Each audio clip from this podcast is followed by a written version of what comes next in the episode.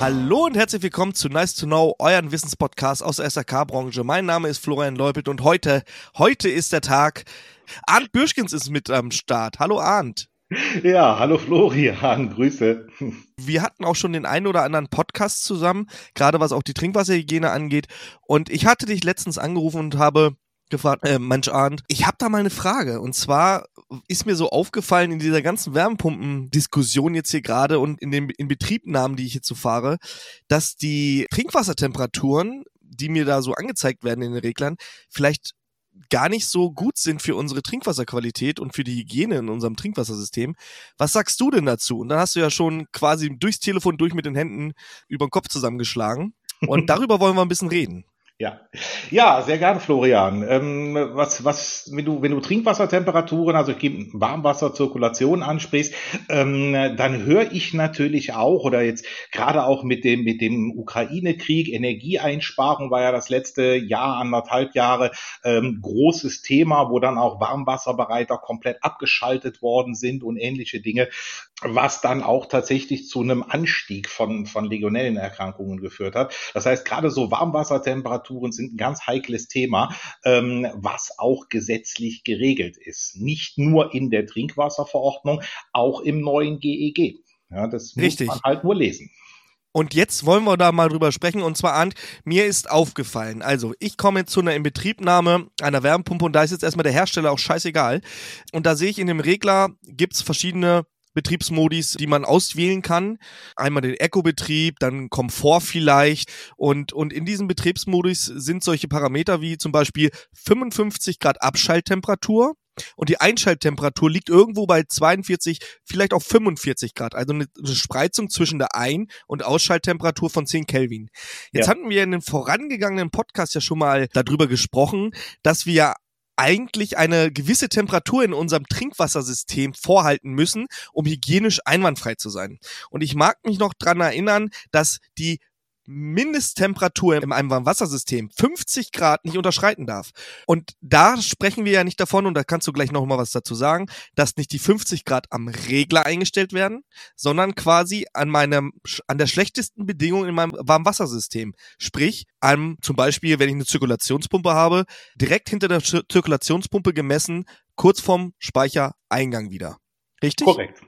Ja, es ist, ist korrekt. Ähm, 50 Grad, das hat natürlich ganz natürliche mikrobiologische Hintergründe. Das ähm, sind eben die Temperaturbereiche, in denen Legionellen sich wohlfühlen. Das sollte auch jedem einleuchten. Wenn Legionellen sich bis 50 Grad äh, vermehren können, dass ich in meiner Installation äh, Zustände oder Bedingungen schaffen muss, in denen Legionellen als, als krankheitserregende Bakterien sich eben nicht wohlfühlen. Das heißt, alles über 50 Grad ist gut. Und ähm, wir haben im technischen Regelwerk ja die Vorgabe 60, 55 eigentlich, ähm, weil wir diese 5 Kelvin Sicherheitsabstand haben wollten. Ähm, wenn wir jetzt sagen, okay, wir sind in einem Einfamilienhäuschen oder so, ähm, da sind es dann 55, 50, ähm, 60 sind immer noch empfohlen, aber wenn es denn halt nicht anders geht, dann ist 50 die unterste Betriebstemperatur. Und das ist, wie der Name schon sagt, die unterste Temperatur, auf der ich ein System betreiben kann. Oh, ähm, und das ist dann nun mal die äh, niedrigste Temperatur, die im System vorkommt, also am Zirkulationswiedereintritt. Ja. Oder halt, wenn man keine Zirkulation hat, gemessen an der entferntesten Genau. Zapfstelle. Damit ich quasi auch- nach drei Litern, ja. Damit ich ja quasi auch meine Rohrverluste, die ich habe, meine Wärmeverluste, die durch vielleicht nicht, äh, ich sag mal so wie es ist, früher gab es keine 100% Dämmung. Die haben teilweise die, die Kupferrohre noch mit dieser PVC-Umwandlung in den Estrich gelegt. Ist so gewesen, bra brauchen wir, also jeder von uns Installateuren kennt es, wenn er mal ein Bad aufgekloppt hat, wie quasi, ja, wie spartanisch doch die Leitungen damals isoliert wurden. Heute unvorstellbar. Wir haben die ENEF, die da schon eingegriffen hat, die uns gesagt hat, wie was zu dämmen ist. Und vor allen Dingen auch die Abstände früher waren ja auch anders. Und zwar hat man ja früher teilweise Vorlauf-Rücklauf-Heizung, daneben die Kaltwasserleitung und daneben vielleicht noch Warm- und Zirkulation. Alles in so einem Rohrbündel, damit auch das schöne kalte Trinkwasser genau. gleich mit erwärmt wird. Das ist eine, also man könnte jetzt sagen, Kaltwasser, eine Kaltwasservorerwärmung, ja. Vorerwärmung, genau, ist natürlich heute absolutes Bebe, macht man nicht, ne?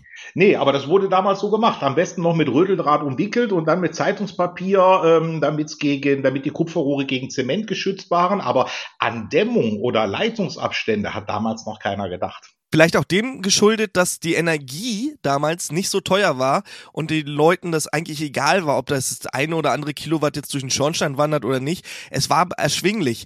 Und das ist ja heute nicht mehr der Fall, beziehungsweise nicht für jeden. Wir wollen natürlich alle sparen und wir Installateure da draußen wollen ja auch den Kunden so weit beraten, dass er auch ein funktionierendes und vor allen Dingen auch ein effizientes Heizsystem hat. Jetzt ist es natürlich so, dass wir in dieser ganzen Diskussion mit der Wärmepumpe, die Kunden kaufen sich ja die Wärmepumpe, um natürlich ihr Haus zu modernisieren, äh, ein effizientes Heizsystem zu haben.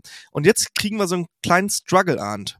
Und zwar, wenn ich jetzt meine Trinkwassertemperaturen über den voreingestellten Werten des Herstellers XY einstelle, also über, also sagen wir jetzt mal du sagtest, es ist gerade 60, 55, dann ist es natürlich ja so, dass wir mit der Wärmepumpe in einen Bereich kommen, dass die dann nicht mehr so effizient läuft. Deswegen ist das auch mit Sicherheit so voreingestellt gewesen von den Herstellern, dass halt diese Spreizung 55 oder 53, 43 eingestellt wurde, weil das genau dieser Bereich, Temperaturbereich ist, wo die Wärmepumpe halt noch relativ effizient laufen kann ist ja kein Geheimnis, wenn ich jetzt sage, dass umso höher die Vorlauftemperatur in einer Wärmepumpe, umso ineffizienter ist sie letztendlich.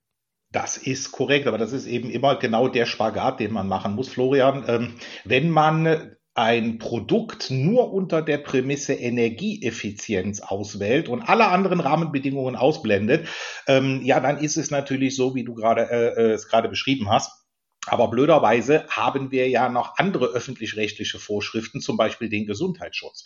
So, und äh, hier ist es, und das sehe ich tatsächlich auch in der Verantwortung der Industrie, äh, wenn man Produkte bewirbt, vertreibt und so weiter, dass man eben auch darauf hinweist, ähm, dass man hier einen Spagat machen muss. Energieeffizienz auf der einen Seite ist total wichtig, Carbon Footprint und so weiter, ich bin da völlig dabei.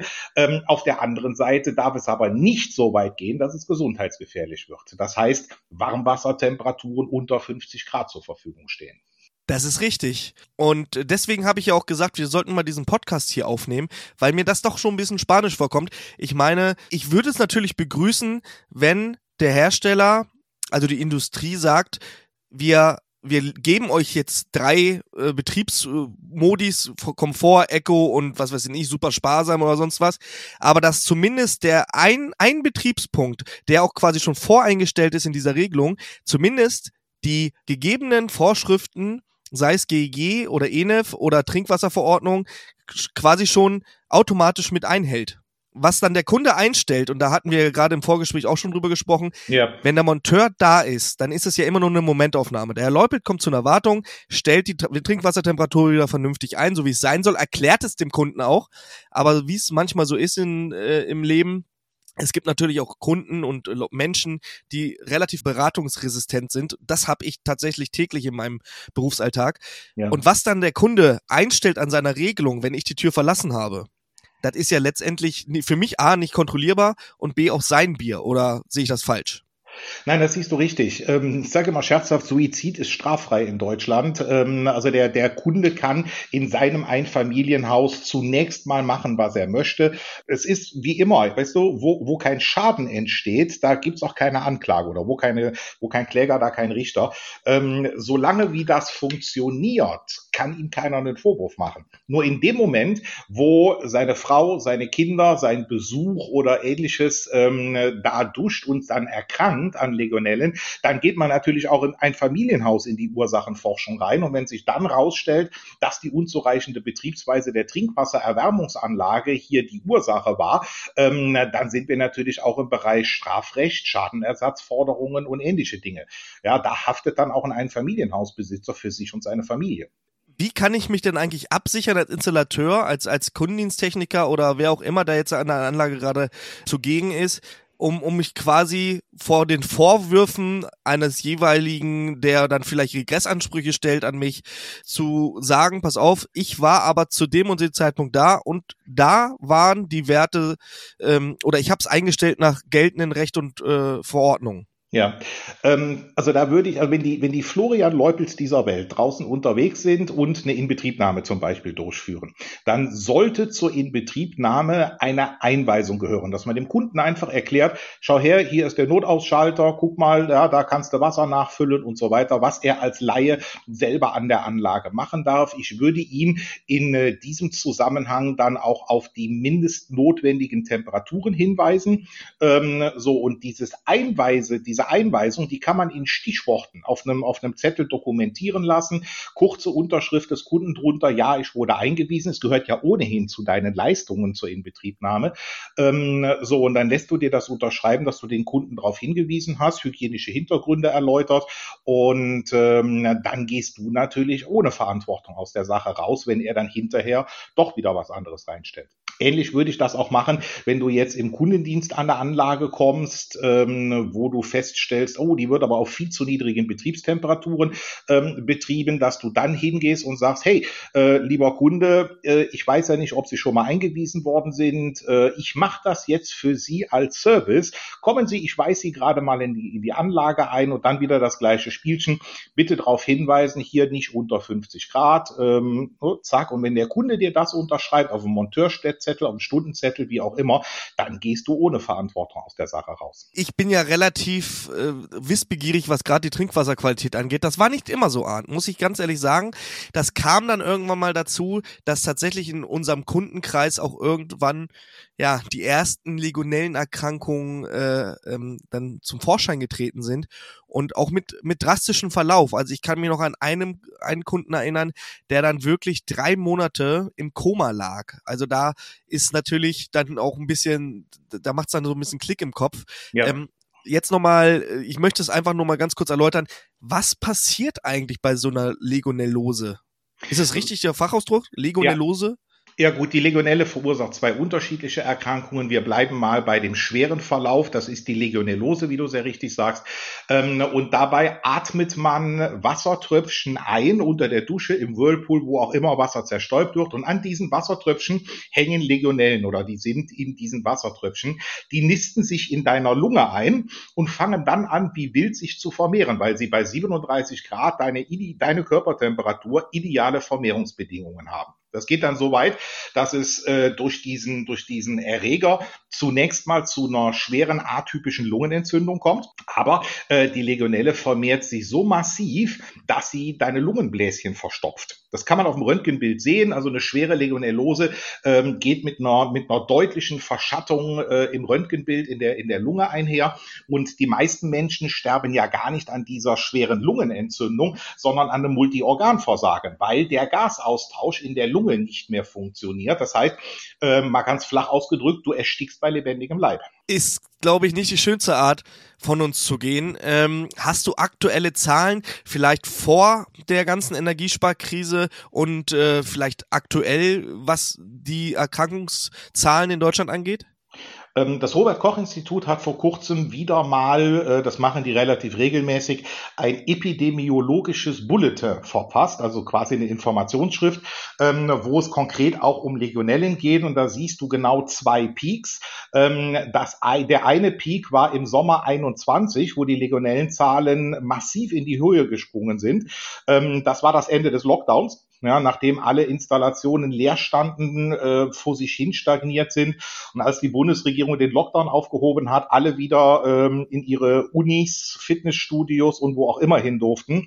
Und äh, der zweite sprunghafte Anstieg, der ist tatsächlich jetzt in 2023 zu verzeichnen, wo es für meine Begriffe konkret auch mit äh, als, als Folge der Energieeinsparmaßnahmen ähm, Ende 22, Anfang 23, Ukraine-Krieg und so weiter,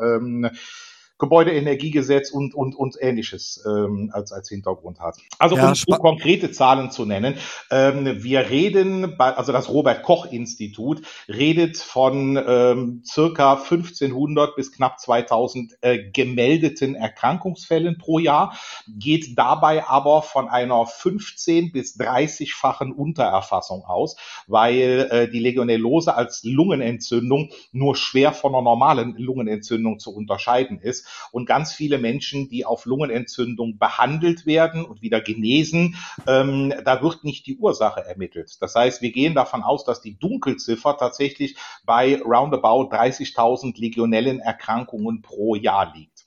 Und wenn du dann zugrunde legst, dass wir eine durchschnittliche Sterberate bei dieser Erkrankung von um die 12 bis 15 Prozent haben, dann sind das nennenswerte Todeszahlen, äh, die sich durchaus auch mit Corona teilweise vergleichen lassen. Du sagtest es gerade Corona, da könnte ich mir vielleicht auch noch vorstellen, dass auch noch Fehldiagnosen daher gehen, dass dann vielleicht äh, die Legionellose als Corona abgetan wurde. Möglich. Das, das ist tatsächlich dem EU-Kommissionspräsidenten passiert, ähm, beziehungsweise der, der, nee, falsch, Präsident des EU-Parlaments. Ähm, der war an Legionellen erkrankt und das hat man irrtümlich tatsächlich für eine Corona-Infektion gehalten, hat ihn dann auch falsch behandelt und der war dann auch innerhalb von acht Wochen äh, verstorben. Ja, traurig. Aber ähm, deswegen machen wir ja diesen Podcast, um euch da ein bisschen zu sensibilisieren am Ende des Tages wollen wir euch einfach nur nahelegen, dass ihr, wenn ihr eine Wärmepumpe, und da ist, sind ja die meisten Probleme, gerade auch mit der Trinkwassertemperatur, zumindest äh, weil die Industrie uns das ja schon so ein bisschen vorgibt, dass ihr da zuseht, dass ihr zumindest aus dem Schneider seid, die Trinkwassertemperatur so anpasst, wie es sich gehört und wie es in den Vorschriften steht. Ahnt, Vorschrift, wo kann ich es nachlesen? Ähm, in der DIN 1988-200, in der VDI 6023, im Arbeitsblatt DVGW W551, also alle einschlägigen technischen Regelwerke. Und wir gehen mal davon aus, dass ein technisches Regelwerk üblicherweise das ist, wo drin steht, jo, das haben wir probiert, das funktioniert, so solltest du es machen. Ja, äh, dass alle einschlägigen Regelwerke genau die Vorgaben machen, über die wir jetzt auch sprechen. 60, 55, äh, in Ausnahmefällen 55, 50, aber auf gar keinen Fall darf eine Betriebstemperatur unter 50 Grad im Einfamilienhaus oder überhaupt in der Trinkwasserinstallation vorkommen, weil dann wird's hygienisch kritisch. Kleiner Tipp nochmal von mir im Kundendienst. Ich habe mal ähm, mir einen Zettel mir ausdrucken lassen. Und zwar, wenn ihr mal bei Google eingebt, Legionellen Wachstumskurve, dann werdet ihr eine, eine Grafik sehen, wo man quasi sieht, unten ist eine Temperaturleiste und dann sieht man quasi, wie bei welcher Temperatur der Peak der Wachstum, also des, des, äh, der Vermehrung der Legionelle ist und wann es wieder runtergeht. Und da sagtest du es ja gerade, knapp über 50 Grad geht ja diese Kurve schon wieder relativ weit nach unten. Ja. Ähm, und bei 60 Grad ist ja sowieso Feierabend. Ja. Ähm, und wenn ihr das einfach mal mit zum Kunden nehmt, dann habt ihr auch noch eine grafische Darstellung und der Kunde versteht es vielleicht sogar noch mal besser. Ja, ganz wichtig ähm, dabei ist aber, äh, ich, das ist die, die scherzhaft nennen wir sowas, die, die Exnersche Verteilungskurve. Ähm, es ist so, dass bei 50 Grad Legionellen nicht absterben. Das Wachstum geht bis 50 Grad. Äh, Legionellen fangen so langsam an abzusterben bei 55 bis 60 Grad. Also unter 55 Grad äh, kann man so eine Legionelle nicht abtöten. Mein Credo ist aber, Arndt, da wo keine Legionellen wachsen, brauche ich sie auch nicht töten. Das ist korrekt. Da bin ich, so. da bin ich völlig bei dir.